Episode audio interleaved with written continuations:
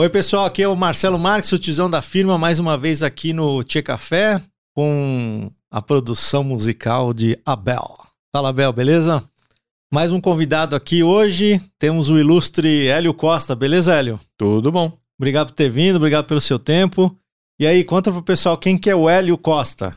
Cara, o Hélio é carioca, é escorpiano, meu, meu signo no horóscopo chinês é serpente, então eu sou, eu sou tudo de legal que você possa imaginar. O escorpião, serpente. Escorpião e serpente, eu sou tudo de legal que você possa imaginar. Por mais que eu tenha falado isso, eu não sou, não sou esotérico, porque no final das contas tudo isso é leitura fria, mas é divertido. Bastante. É, sou casado. Na verdade, eu só sou casado porque eu não queria deixar minha filha bastarda, porque com a minha esposa, a gente já tá junto já tem quase 18 anos. Aí a minha filha nasceu, eu falei, não, eu não posso ter uma filha bastarda, né? aí eu casei, e aí, então, mas casado. Quem lembra do meu aniversário de casamento é minha sogra, porque nem eu nem minha esposa a gente lembra. A gente lembra de quando a gente começou a namorar. Deixa eu ver o que mais. Ela é carioca também. Ela é carioca. Legal. Sou kick de, de carteirinha e de coração. Vários bonecos? Bonecos? É. Se tivesse como mostrar aqui, eu te mostrava algumas das fotos da minha coleção de Gundam. Gundam, para quem não sabe, Kido Senshi no Gundam, lançado, se não me engano, em 1979 pela Bandai. É, é praticamente um patrimônio da cultura japonesa. É em, mesmo? É. Em 2011, é, 2011, se eu não me engano, eu tive a sorte aí de, de ir a um congresso no Japão, que eu ganhei uma bolsa do congresso, e eu fui. Congresso? Congresso do quê? Então, congresso de pesquisas em purinérgicos. Purinérgicos são receptores é, que ativam com ATP ou derivados de ATP. Isso vale um parêntese, né? Porque eu sou biomédico de formação. Ah, É. E aí eu fiz todos os ritos da academia: mestrado, doutorado, Doutorado. pós-graduação. Fiz aí um, duas viagens para fora para especialização. Então eu tenho todos esses ritos, né? E aí nesse congresso que tinha sido no Japão, é, de congresso de quatro dias, a gente ficou 16. E no congresso. não. É, eram quatro dias em Fukuoka. Não confunda com Fukushima. Fukushima é onde é o problema da, da usina, né? Fukuoka é, é no sul. E a gente ficou uns 10 dias em Tóquio. E aí, putz, fiz, fui pinto no lixo em Tóquio, né? e aí foi até engraçado porque eles têm ali no distrito de Odaiba, eles têm uma estátua. Ela mudou agora, né? Se você viu as Olimpíadas, você viu o RX0. O pessoal vai ficar louco com isso aqui. Mas antigamente o que tava no, Ja- lá na Odaiba era o RX, era o RX 782, que é o primeiro Gundam. E a minha esposa na época falou assim: "Nossa, você me arrastou no Japão para ver uma estátua de robô gigante". Eu falei: "Não é um robô gigante, é o Gundam, é o primeiro. Só vai ter criança aqui". Aí no que ela falou isso, parou um ônibus, não é brincadeira não, parou um ônibus, saiu um monte de senhorinhas e senhorzinhos Pra ver o Ganda. pra ver o Gundam. Pera, Gundam, Gundam, Gundam. Esse Ganda era do seriado Robô Gigante? Não, o Robô Não. Gigante é mais antigo, mas algumas pessoas defendem a ideia que, inclusive, Transformers veio aí do, do Gundam. O robô gigante mais antigo era do É. menino que, que usava o que é o relógio. Te- Tetsujin. Era esse? É, o Tetsujin. Legal. É outro. Esse também era bacana. Era legal. Mas o Gundam, pra você ter noção, é... Eu tenho... Eu não vou nem falar quantos eu tenho, porque eu coleciono mesmo. Eu tenho uns, um estante lá em casa abarrotada e ainda tenho alguns encaixados porque eu não tenho espaço pra guardar.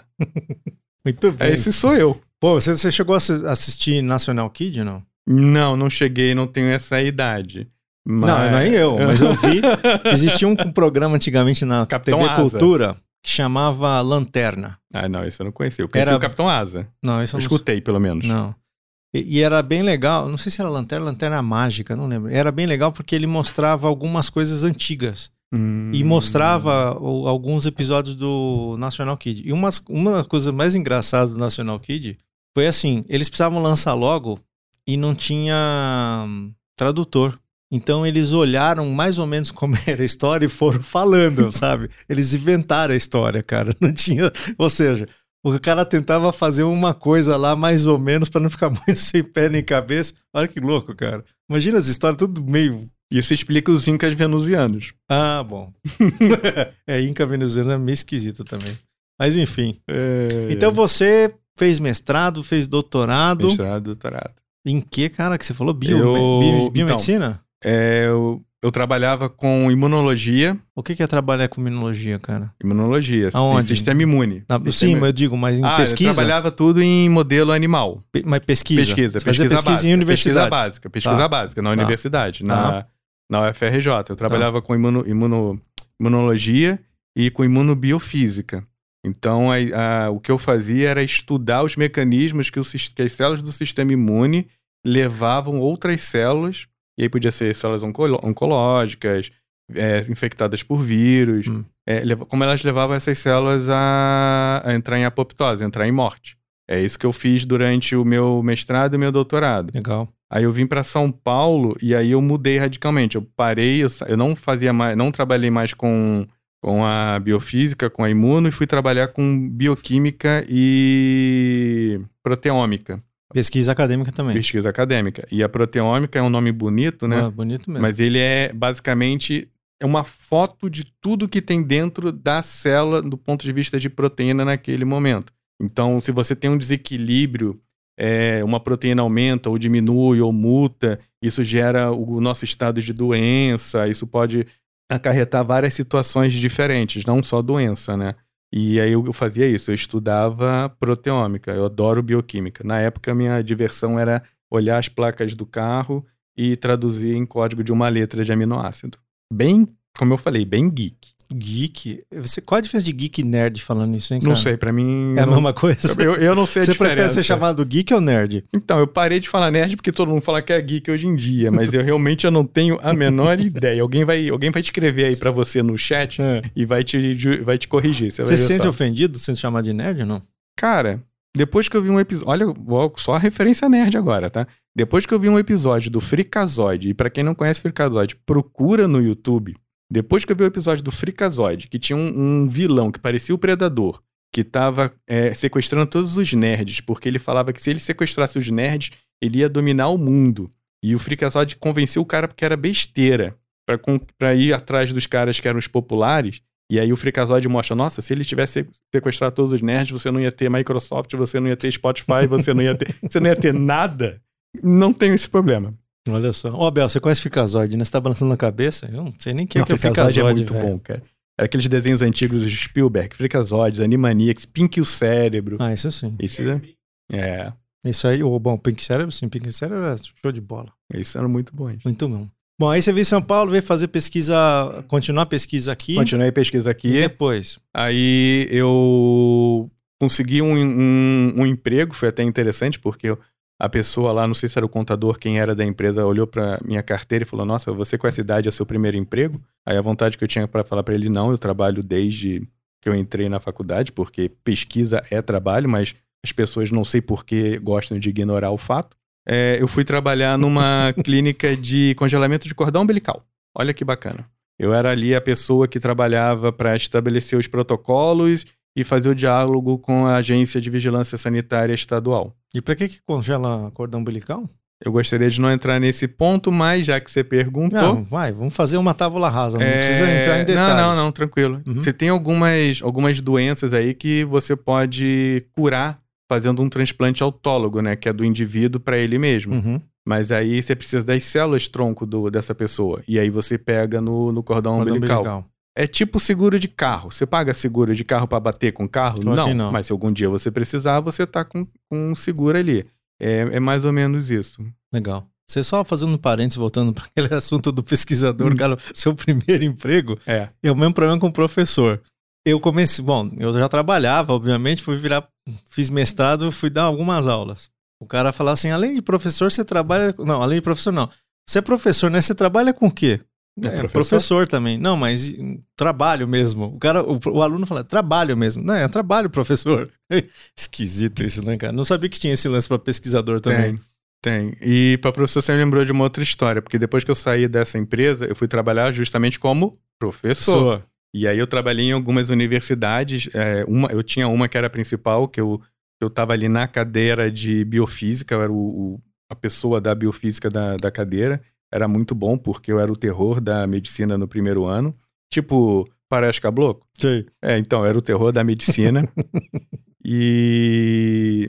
e uma vez um aluno falou: Nossa, professor, você conhece o professor tal? Eu falei: Por que, que eu não conheço? A gente sai para tomar cerveja, ele olhou pra minha cara, professor, toma cerveja. Aí eu olhei pra cara do rapaz e falei, vem cá, você tá brincando comigo ou você tá falando sério? Os caras acham que essas- eu- é um ET, o professor? É, sem comentários, sem comentários. Bom, e aí, você trabalhou nessa empresa de, de, de, corda, de Cordão umbilical de cordão quase, umbilical. quase quatro anos. Uhum, Aqui em São Paulo também. Não, isso no Rio. Você voltou tinha pro Rio? voltado pro Rio. Ah. Porque a minha, a minha esposa tinha passado num concurso e ela foi pro Rio. Tá. Aí eu fiquei nessa empresa esses quase quatro anos, aí eu entrei na antiga Gama Filho, que era o titular da, da cadeira de, de biofísica. Em 2014, aproximadamente, devido a várias ocorrências, eu acabei indo para a indústria farmacêutica. E foi super engraçado, porque eu estava querendo mudar de área.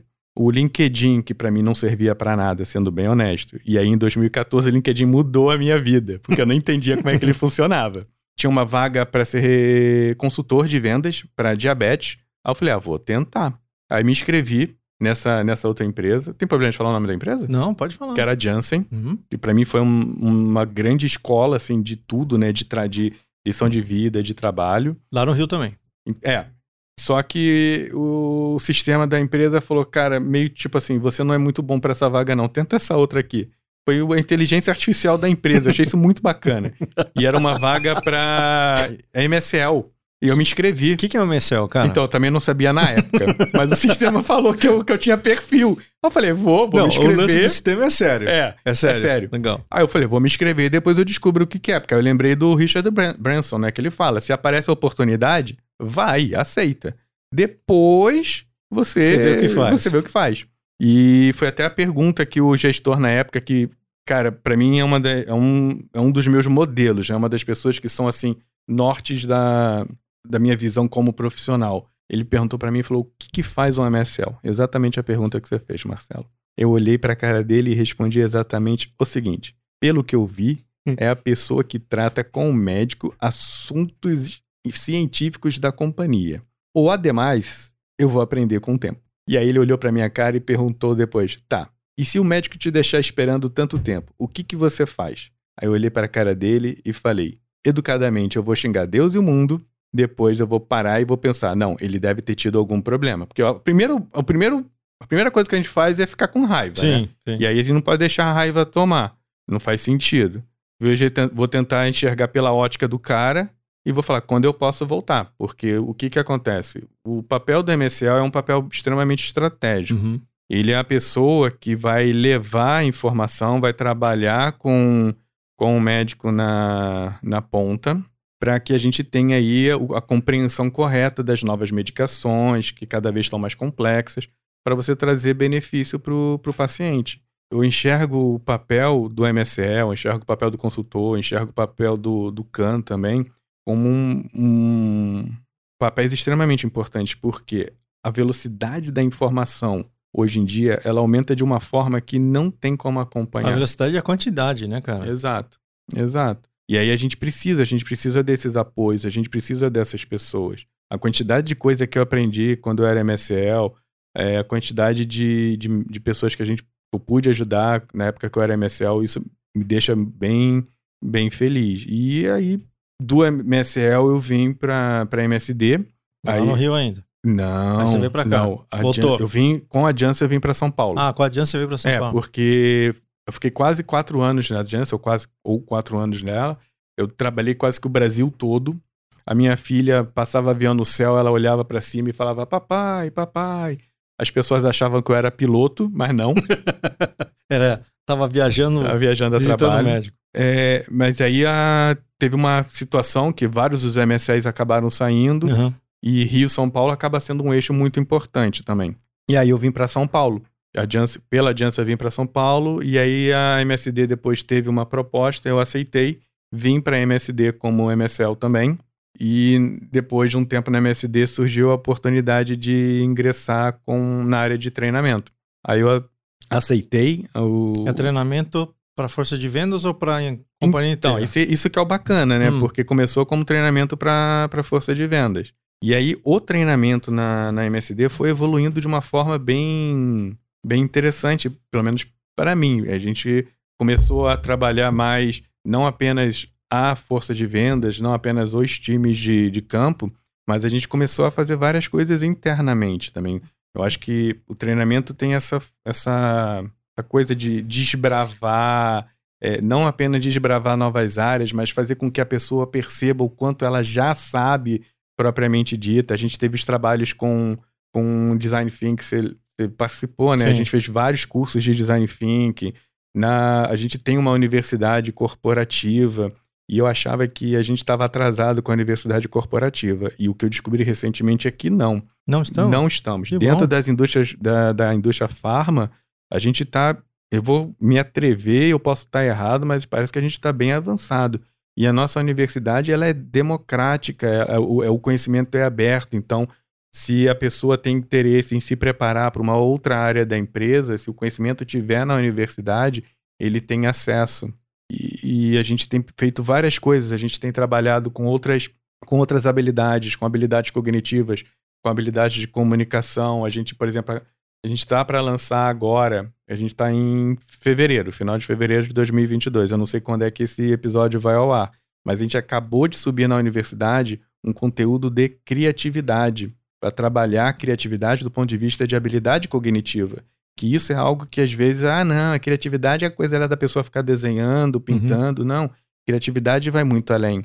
A gente está trabalhando agora, por exemplo, um material nosso que a gente está fazendo, que é em cima de empatia. E, novamente, empatia. Você tem o quê? Os livros falam de três tipos de empatia. É, eu acredito que talvez a gente tenha aí quatro, porque dependendo do autor que você pega, a terceira muda um pouco. Uhum. Então, você tem a empatia do ponto de vista de conhecimento cognitivo, de conhecimento de sentimento, de conhecimento do ponto de vista de entender o que a outra pessoa quer e a empatia do ponto de vista do que, que você vai fazer para ajudar a outra pessoa, então para se conectar com outra pessoa.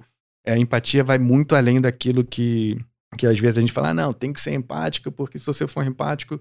Você viu que eu gosto desses assuntos, né? Eu, vou entrando e vou. Aliás, eu vou te perguntar, cara. Você é biomédico tá falando de empatia? Então, por e causa aí? de uma palavra. Empatia. Não, eu tô deixando aqueles quatro segundos de, de, de silêncio de desconforto, né? Pra gerar aquela expectativa na pessoa. Não. Neurociência. Comportamento. Aí já são duas. assim, eu não sou neurocientista, uhum. eu não tenho essa formação, eu sou um curioso na área. Por exemplo, eu, tava, eu tô lendo agora o Steve Pinker, né? Como a mente funciona. É uma coisa assim. Louca. Não, é porque não é o cérebro. A, a mente não é o cérebro. A mente é a camada, é são camadas sobre camadas sobre camadas sobre camadas sobre camadas de processamento de informação. É uma coisa assim impressionante. E, e eu acabo tentando usar esse tipo de conhecimento no quando a gente faz os nossos, os nossos treinamentos, né? quando a gente vai trabalhar com as pessoas. Ah, tomada de decisão é outra coisa que eu acho fascinante. Você não toma ah, uma decisão de forma racional, você acha. Você já tomou a decisão há muito tempo. O que você faz é se tornar se consciente. Convencer. Exato. se convencer disso. Exato. É o sistema 1 e 2 que o Kahneman tanto fala, mas não só o sistema 1 e 2. Você tem todo um, um sistema. É, é, é, eu acho esse assunto fascinante. Cara, e uma pergunta. Você, a área de treinamento que você trabalha não está no RH. Né? Não. Lá, quer dizer, eu não sei como é tá hoje, mas lá atrás sempre foi uma função, ou sei lá, uma, um, parte da organização de RH. Você vê isso como um problema? Você acha que isso não tem nada a ver? Então. É, entrei num assunto espinhoso ou não? Não, não, não, Então. Você sabe que toda vez que alguém começa uma frase com então, hum. tem sempre algum drama por trás. vamos então lá. vamos lá. Então. Não, não vejo isso, não tenho, não vejo como problema, não vejo como assunto espinhoso. Eu vejo, inclusive, como uma, uma oportunidade estratégica para a empresa.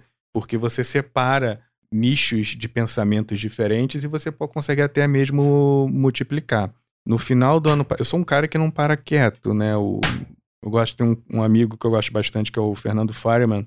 Ele falava que eu gostava de problema. Enquanto eu não tivesse problema, eu não estava feliz. E eu, ele falou isso, eu fiquei olhando para ele isso me marcou e eu nunca esqueci, né? Mas tudo bem. Mas final do ano passado, tive a oportunidade de conduzir uma, uma pesquisa por conta própria com um grupo de treinadores da, da indústria farmacêutica, da área da indústria farmacêutica. E qual era a minha inquietação? Eu me via muito como um intruso, porque eu sou um cara da academia, com a... outlier.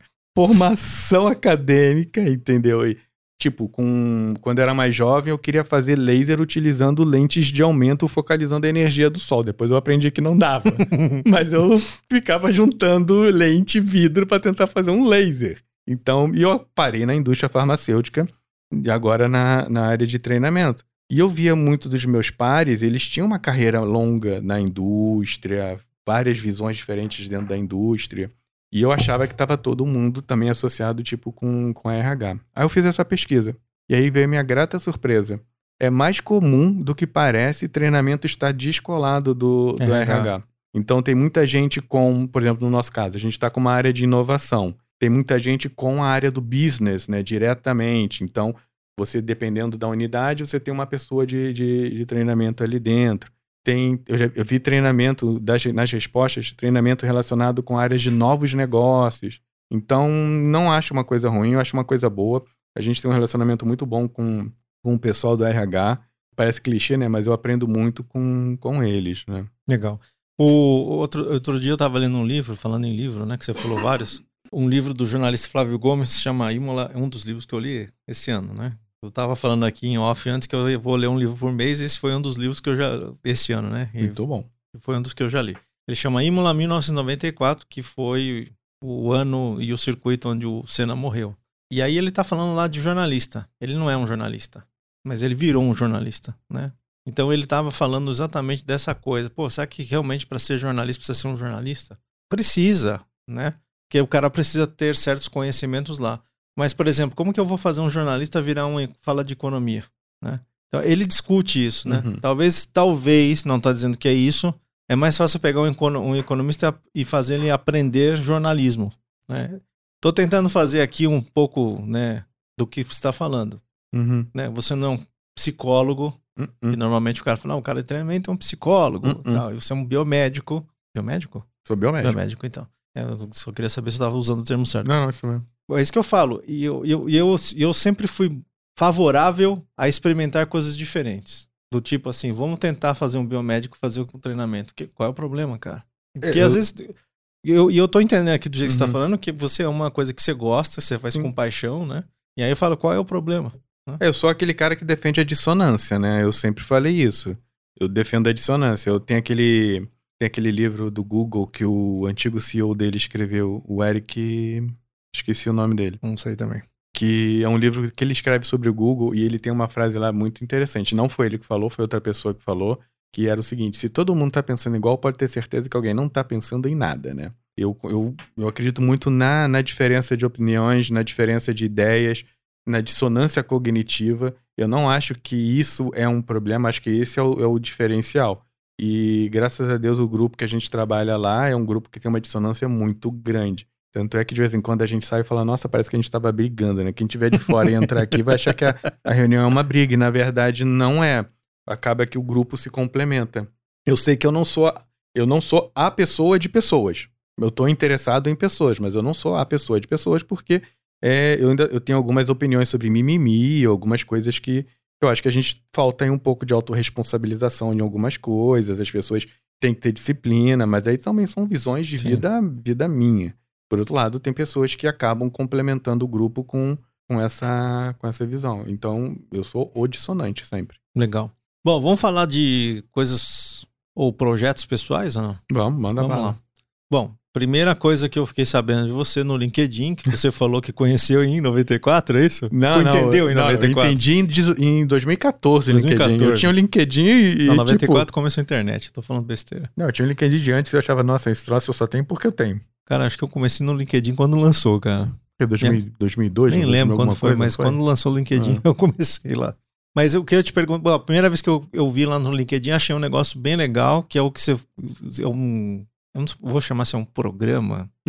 não sei lá como que a gente vai chamar, e você fala o nome. Uma iniciativa. Uma isso, uma iniciativa chamada Minuto da Dica. Isso. Quer falar, pessoal, o que é o Minuto da Dica? Vou.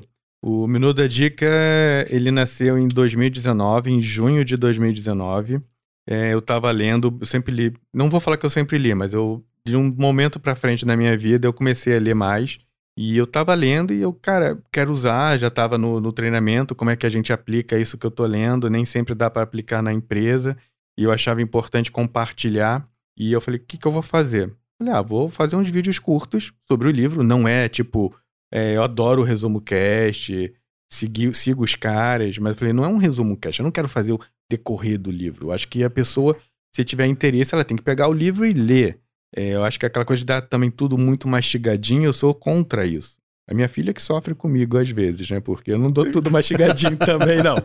Mas Você só dá o caminho das pedras. Só o caminho das pedras. E ajudo. Mas mastigadinho, eu não acho que seja. E não é nem isso que vai fazer a pessoa adquirir alguma coisa, adquirir o conhecimento. Falei, ah, então vou. O que, que eu posso fazer? E eu estava muito impressionado na época também com a ideia do, do microlearning, né? Que é o, as pílulas pequenas de aprendizado. Eu falei, putz, vou fazer um microlearning de livro.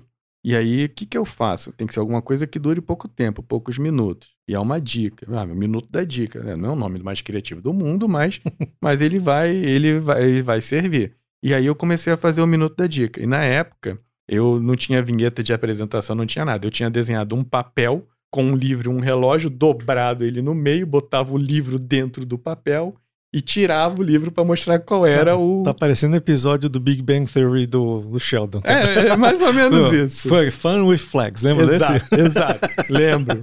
que é fantástico, na minha opinião. É, e aí eu comecei o minuto da dica assim. Eu uhum. falei, pô, tem que ter uma periodicidade. Ah, vou tentar botar um livro por, por sexta-feira, né? A sexta-feira não é o melhor no, melhor, no melhor dia da semana, mas falei, ah, vou botar um, um livro por sexta-feira. E começou. E eu nunca atrasei, desde dois, julho, junho de 2019 até o presente momento.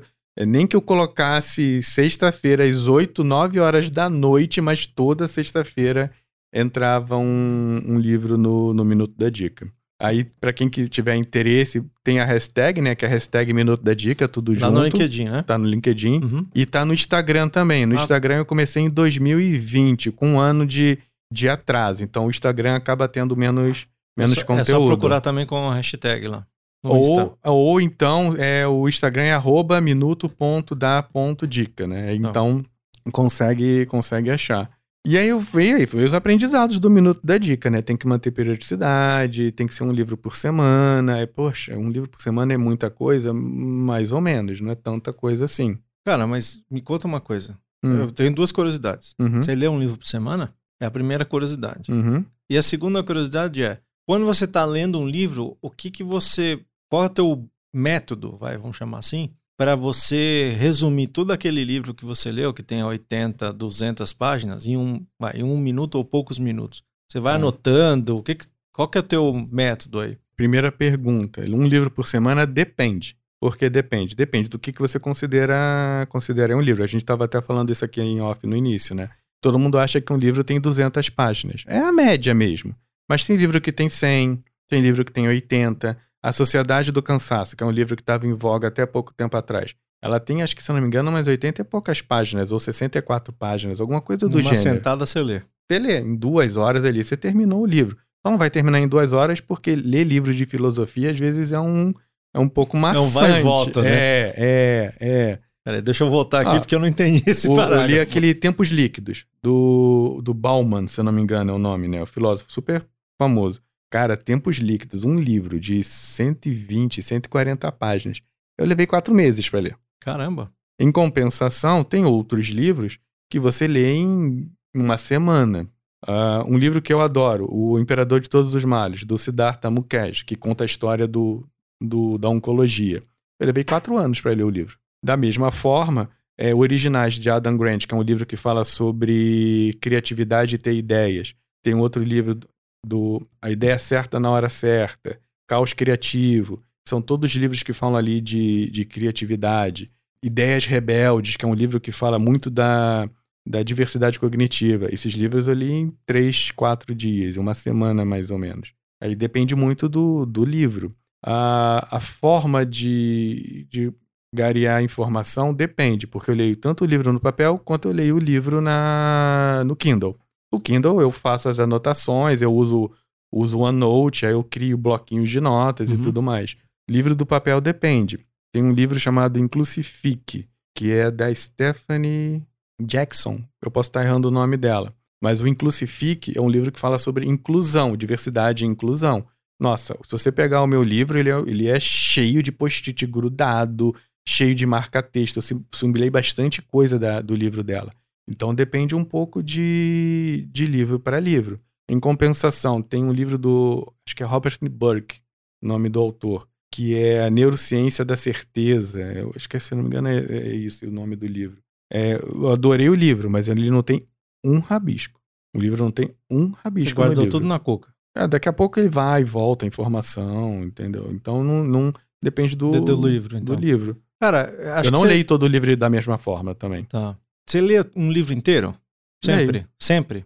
Mesmo que ele esteja Você não massa, precisa. assim, Não. puta, que saco Não. que tá isso aqui. Você não precisa. Hum. Vou fazer uma. Vou fazer até uma propaganda agora. Ano passado eu publiquei um livro sobre o meu hábito de, de leitura, sobre dicas de como criar hábito de leitura e manter o hábito de leitura. Como ele chama? Leitura com propósito. E- E está disponível em... Ele só tá disponível no formato e-book e tá na, na, Ah, na Amazon. na Amazon. Isso. E aí o que, que, que, que eu tenho lá? Eu tenho as dicas que eu utilizo para ler. Então eu classifico os livros de acordo com se são livros de leitura profunda, leitura rasa, leitura mista. Leitura rasa eu praticamente não uso. Leitura rasa é aquela leitura que até o Mortimer Adler trabalha muito com ela no Como Ler Livros, que ele fala que é aquela leitura de você olhar o manual, ah tá, acabou. Então eu trabalho mais uma leitura profunda com uma leitura mista. Uhum. E aí eu uso muito o princípio de Pareto, do 80-20. Dependendo do livro, você não precisa ler o livro todo. Para que, qual é o seu objetivo com aquele livro também? Ah, tem livros ali, principalmente os livros que tratam mais de, da parte de negócio, eles trazem muito case. Então ele traz a parte técnica, a parte de informação e muito case. Se você quer criar repertório, lê o livro inteiro. Se você quer entender como o negócio funciona, você lê o, qual é o princípio e lê um ou dois casos do livro. Eu não vejo problema quanto a Uhum. isso. Eu sou partidário da ideia da biblioteca dos livros não lidos. Os livros estão ali, a informação está ali, está no meu alcance. O dia que você precisar, você vai ler eu, pego e leio, eu pego e leio. Eu não vou nem falar quantos livros eu tenho em casa, porque é uma Bom, vergonha. Imagina, porque se eu acho que um ano de, li- de livro teu, eu acho que eu não 52 livros em um ano. li. Eu não devo ter lido isso a Não, vida um ano, inteira. do, um ano do Minuto da Dica são um livro por semana, né? Acho que eu não li a 52, vida inteira, cara, isso 52, li, 52 semanas são 52 É louco, livros. cara. Mas, então vai, fala aí quantos livros você tem. Mais ou menos. Eu não consigo, eu não sei. Mais de 200. Mais de 200 são a quantidade que está no Kindle. Então tá bom, então eu vou parar de fazer a pergunta porque eu vou errar. Não, porque assim... Porque Dois mil. vamos vamos, já- não, vamos não. subir um pouco aí. Não, eu tenho uns 200 e poucos. Físicos. Não, Não. geral, Geral. geral. Porque, assim, vamos ser honestos. Aparece uma promoção. O livro tá 10 reais, 15 reais. Você compra. É um livro que eu quero? Eu não penso nem duas vezes. Eu compro. Eu sei que eu vou ler o livro, não sei quando. Espero ler antes de morrer, mas eu vou ler.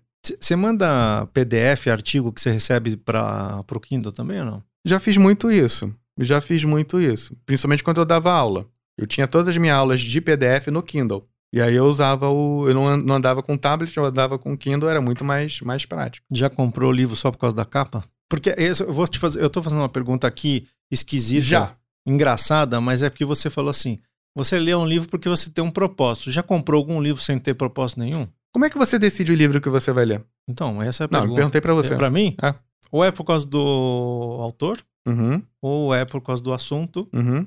Mas por que, que você decidiu pegar aquele livro uma e olhar? folhada. Por que, que você decidiu pegar o livro e dar uma folhada? Alguma coisa me chamou a atenção. Pode ter sido a capa, a cor da capa, a foto, sei lá o Então, eu acredito que provavelmente, eu acredito que nesse caso, provavelmente, o que, que vai estar acontecendo? Hum, A nível de inconsciente, você está analisando as informações. A gente faz isso a todo momento. Você só não torna as informações conscientes. Hum. E alguma coisa vai disparar na, no- na sua linha de pensamento. E aí o seu consciente vai falar: Poxa, vou ler esse livro.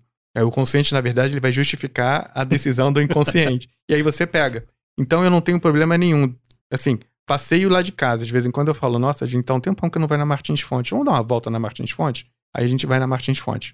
Aí eu subo lá para aquele, pra aquele andar que tem o. É do centro que você fala? Não, da, da Paulista. Do Paulista. Eu vou direto lá. Eu vou pelo menos uma vez por semana. E aí eu começo a andar no- na, na, na promoção do, do que tem lá em cima do Saldão.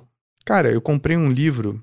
O nome do livro é Touch Point. Não vou lembrar agora o autor. Mas é um livro que fala ali que é aquelas coisas que a gente fala: ah, não, eu tô aqui na reunião, aí vem uma pessoa me pedir uma ajuda, vai interromper o meu trabalho. Ah, que perda de tempo, de produtividade. O livro traz a ideia inversa. Ele falou: não, olha o momento ideal para você exercer a sua liderança, para você exercer influência e para você influenciar a comunidade ao qual você tá. E aí, assim, eu não ia. Se você pegar o livro, você não dá nada pelo livro.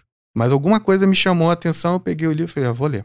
Você nunca tinha ouvido falar nem do autor nem do livro. Não. Quer ver um livro que, que é super engraçado? Muito louco isso, né? Não, tem um livro que eu adoro. Eu adoro esse livro. Todos são importantes. Do Bob Chapman. O Bob Chapman, ele era, ele é o, sei, acho que deve estar vivo ainda. Ele era o CEO da Barry White Miller, que era uma empresa que começou com uma empresa que vendia maquinário para cervejaria.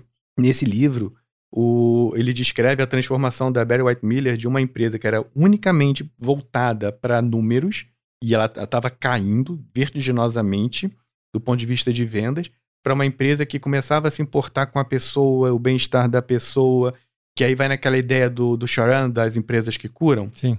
Então, e aí ele mostra como a Barry Miller começou a ganhar terreno, ganhar terreno, crescer, foi uma, da, uma das IPOs, né, que é quando você abre as ações, Sim, né, IPO. mais bem sucedidas da história dos Vendendo Estados máquina de Unidos. Não, ela tinha ampliado o negócio dela. É? Mas o, o que que o, qual foi a visão? Foi a visão do olhar das pessoas. Esse livro, como é que ele, como é que ele chegou para mim? Ele chegou porque eu estava lendo um outro livro que eh, agora eu não vou lembrar qual era, o, qual era o livro, mas que o autor tinha falado alguma coisa relacionada com acho que era um livro sobre empatia, sobre a empatia nos negócios e aí ele citou citou White esse Miller. livro. Eu falei, ah, Ah, citou o livro. citou o livro. Eu falei, ah, um dia que eu tiver lá à toa, eu vou, vou ler. Passei na, no saldão, o livro tava lá, cara. Aí eu li o livro, o livro olhou pra mim, eu falei, vem. Aí eu escolhi o livro assim. Legal.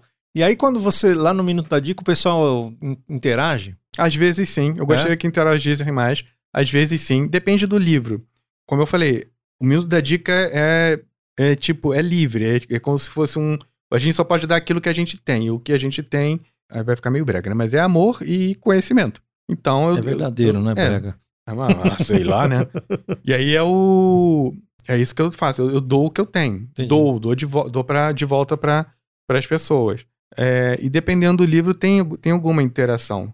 Tem livro que eu li porque as pessoas me indicaram. Tem aquele A Incrível Viagem de Shackleton. Não sei se você já leu. Já ouvi falar. Nossa, eu olhava aquele livro e falava, nossa, eu não vou ler esse livro nunca. E aí um- uma pessoa que eu conheço, um amigo que eu conheço, falou, cara, você fica dando dica de livro, eu vou te dar uma dica. Lê esse livro. Ele fala sobre liderança. Quando eu peguei a incrível viagem de Shackleton para ler sobre a expedição transatlântica na Imperial, eu não parei. Eu não parei. Sendo, assim, 1914. Louco. Os caras ficaram presos lá embaixo, no Polo Sul. E você não tem GPS, você não tinha nada. Tem rádio. Nada, nada. Não morreu ninguém. Foram 28 pessoas, mais de um ano e voltaram voltaram as as 28. 28 pessoas. É um livro impressionante. É É, impressionante. isso é legal também. E uma pergunta. Você, eu, na verdade, eu não entendo. Eu vou perguntar até pra você. Você sabe o que é? Acho que você deve saber o que é. Que de achos é um clube de livro, cara? Então, deve ser um negócio que as pessoas se reúnem para discutir livro. Você também não sabe. Eu nunca participei de um. Eu tô- não sei. Porque eu falo assim, clube do livro daqui, clube do livro. Que porra é clube do livro, cara? Mas acho que é pra discutir mesmo, Então, né? lá, na, lá na MSD. Hum, a gente um tempo, a gente não foi exatamente um clube do livro, a gente tem um grupo de pessoas, a gente montou uma biblioteca comunitária na MSD, infelizmente veio a pandemia, a gente conseguiu uma estante, a gente tem uns 40 livros lá. E a ideia é, pega o livro, lê, devolve, coloca um livro e são os livros dos mais diversos. A gente tentou fazer, a gente tentou não, a gente fez algumas reuniões para discussão de livro. Não era exatamente um clube de livro, mas imagino que um clube de livro seja isso. As pessoas com interesse comum sentam e discutem sobre, sobre os livros. Eu sinto falta, eu adoro discutir ideias. É uma das coisas que, devido à minha formação científica, Uhum. acadêmica, discutir ideias é uma das coisas que eu, que eu mais me divirto. Tá, não precisa ser necessariamente de- sobre um livro. Qualquer Ou pode coisa. até começar sobre Não, um livro. qualquer né? coisa. Legal. Então, falando em ideias, cara. O Hum. teu outro projeto, Ah, o circuito de ideias. Circuito de Ideias, que está no Esse tá no. Insta. Não, o Não. Circuito de Ideias tá no, no Spotify. Podcast. É um podcast. Não, o não me Te enrola, deu um não. nó, cara. Deu. Não, o Circuito de Ideias ele é um podcast, ele tá no, no Spotify, no Google, no Deezer e aí no, no Spreaker também, né? Tá. É, é um projeto também, assim, bem, bem tranquilo, ele não tem a mesma periodicidade do, do Minuto da Dica. Qual é a Né? periodicidade? Então, Quando dá na veneta. quando eu consigo tempo pra fazer. Porque o, o minuto. O, o circuito de 10 é um pouquinho mais complexo. Uhum. Eu tenho aí um tempo limite de 15 minutos, esse é o tempo que eu me dei, e não pode passar de 15 minutos. Ele é um podcast curto, né? Que discute aí ideias. Enfim, não dá pra se discutir porque acaba eu que fico falando ali no monólogo, mas a ideia é, é fomentar discussões e trata de, de vários, várias coisas relacionadas a habilidades cognitivas. Então eu comecei com ele falando sobre perguntas, então os três primeiros episódios são sobre perguntas. Agora eu fechei uma tria sobre empatia De vez em quando eu faço trinca dentro do, do, do circuito de ideias, que é trazer três livros aparentemente diferentes e conectar como é que eles se conectam. Então ele é mais ali um, um podcast experimental. Tá. O que, que você. É um experimento que você está buscando o quê? Dif- difundir ideia, difundir informação.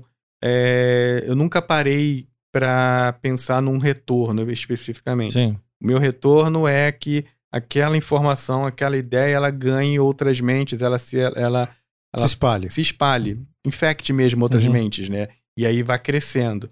Eu sempre trabalhei com a ideia de que a informação ela é viva. E se você tem a ideia e guarda para si, é a mesma coisa que você não tem uma, uma ideia, né? Tanto é que eu vou te falar uns outros projetos que a gente fez assim, que me veio à cabeça. Vai lá lá.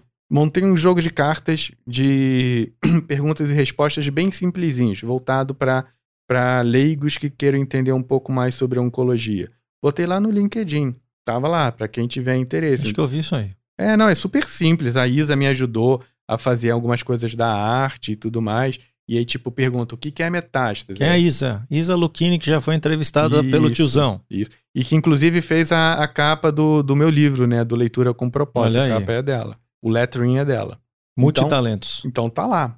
Então eu vou fazendo as coisas e vai lá.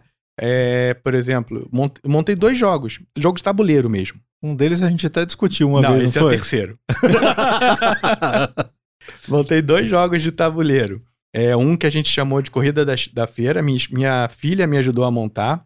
Eu botei todo, tudo que você precisaria fazer. Tá lá no LinkedIn também. Tá no Instagram, no, no Instagram do Minuto da Dica também. Montamos um outro jogo que é o jogo do Peteleco, que é muito bacana. Tipo, é um bang bang que você bota as pecinhas e fica dando peteleco. É Uhum. divertido. E Esse também tá disponível? também tá lá disponível. E aí, assim, vou criando as coisas e eu não vou segurando. Eu vou, à medida que dá, eu vou, vou liberando, né? A gente vai passando pra frente. Aquele jogo que eu te mostrei tem que, tem que dar uns, uns retoques ali nele. Ele não tá parado. Mas é muita coisa, né? Nossa, nós falamos desse jogo em 2019. 19. 19 nada. Foi Peraí, 19. A pandemia começou? Em 20, né? Nem lembro mais. A pandemia é, é, 2000, é, é, 14 então foi de 20. 2019. 2019. Isso aí. 2019. Isso aí. Ah, eu, eu preciso aprender a fazer algumas coisas ainda que eu não sei. Tipo esses crowdfund, é, é, crowdfundings, né? Eu não sei fazer essas coisas. Eu tenho, por exemplo, o jogo que a gente falou foi o jogo de DT, não foi? Foi.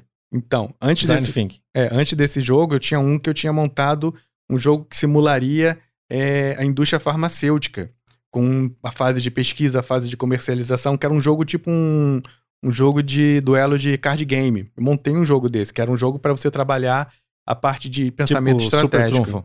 Não, não, não, Não, Super Trunfo é um card game. É, mas não é tipo super trunfo. É mais... É mais elaborado. Tem cartas que combinam, que fazem ações Ah, diferentes. tá bom. Então, esse é um outro que eu precisava também Trabalhar. dar sequência. Não, esse tá pronto. Eu só não tenho um designer gráfico, onde produzir, essas coisas já. Pô, Você conhece Marcelo Duarte? Não. Já ouviu falar? Você, você Cara. tá falando aqui, tô vendo o Marcelo Duarte na minha frente. Marcelo Duarte é um jornalista. Ele deve ter feito um, pelo menos uns. Acho que fez mais de 10 jogos pra Grow. E o negócio dele é livro também. Ele gosta de livro pra caramba. Tanto que hoje ele tem até uma editora, Panda Books. E ele é o cara. Eu conheço o Marcelo Duarte porque eu, eu tenho. Eu gosto muito de livros sobre o que o pessoal brinca comigo, chamado de cultura inútil. Eu sou o maior conhecedor de cultura inútil que existe. Mas é bater uma assim, disputa? Guia, é, você ganha. Guia dos Curiosos, já ouviu falar do Guia dos Curiosos? É, o Marcelo Duarte, o, Hum, o cara que escreve esse livro. Agora tem até edição especial, né, do Guia dos Uau. Curiosos. Mas ele, ele, o negócio dele é livro, ele tem o- o- a, a- editora e também o negócio. Agora ele parou de fazer jogos, mas ele fez bastante jogos também. Mas ele já foi editor da Placar, acho que já foi colunista da Folha, sei lá, Uau. ele já fez um monte de coisa. Mas tá falando agora, tô lembrando dele, aí, ó, quem sabe, hein, cara? Vai ficar famoso aqui. não sei. Então já tá. É, não, ah, eu não sei lidar muito bem com essas coisas, não. Eu gosto de fazer, A né? gente aprende. Eu gosto de fazer. Tem um problema? Tem. Qual é o problema? É esse. Vamos fazer, vamos Cara, fazer. a primeira vez que eu gravei podcast tava uma merda. Não, não fala uma merda. A Você segunda tá- você tava, tava uma- trabalhando, tá você tava trabalhando na merda. Tosqueira Produções. Tosqueira, Tabajara? Tosqueira Produções. Mas é assim, cara. Você fala assim, pô, não vou dar certo nesse podcast. Cara, você vai começando, pelo- vai aprendendo. A- Provavelmente o dia que a gente, que eu escutar isso aqui daqui a três anos, se eu ainda tiver podcast, fala, pô, tava ruim aquilo, né? Mas agora eu tô achando ótimo. Por isso que eu falo, é uma questão só de acostumar. Talvez se você ficar famoso, você vai acostumar. Não sei. Vai. Não sei. Beleza.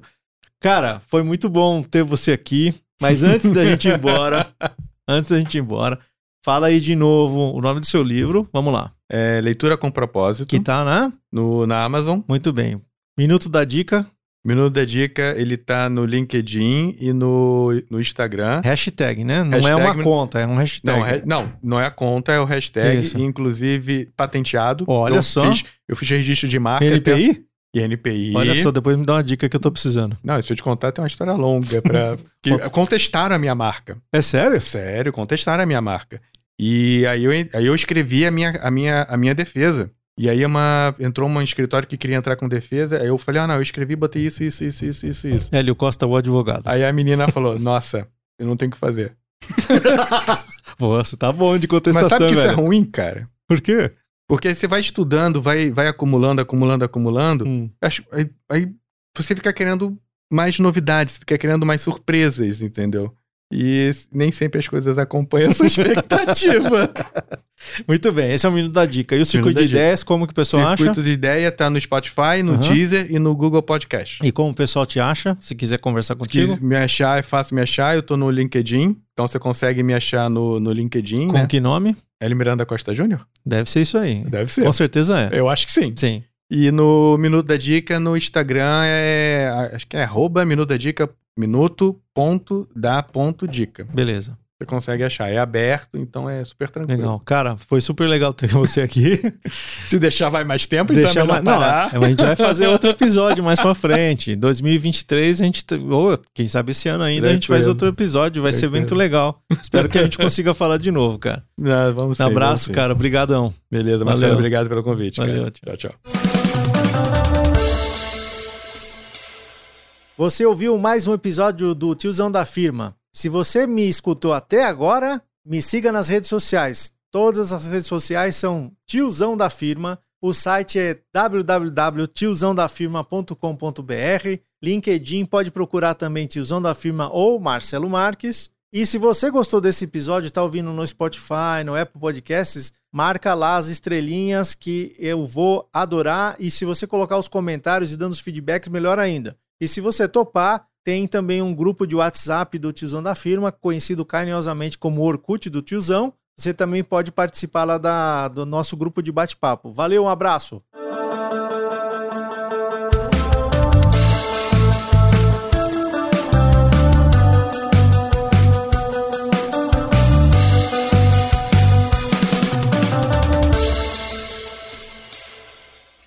Uma produção, voz e conteúdo.